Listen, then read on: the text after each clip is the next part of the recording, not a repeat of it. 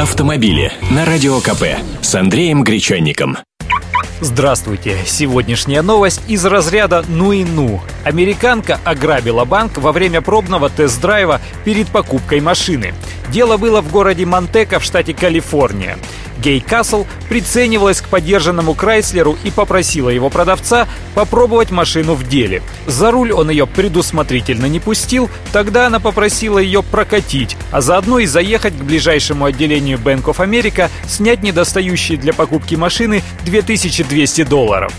Владелец Крайслера очень удивился, когда женщина спешно выскочила из полного людьми отделения уже с деньгами, да и банкнот у нее было теперь явно больше, чем требовалось для покупки машины. И все же они поехали к ее дому, чтобы завершить сделку.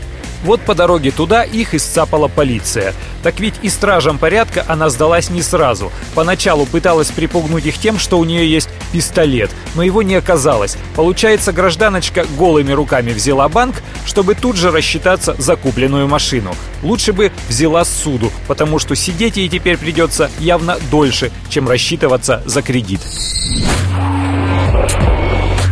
Автомобили с Андреем Гречанником.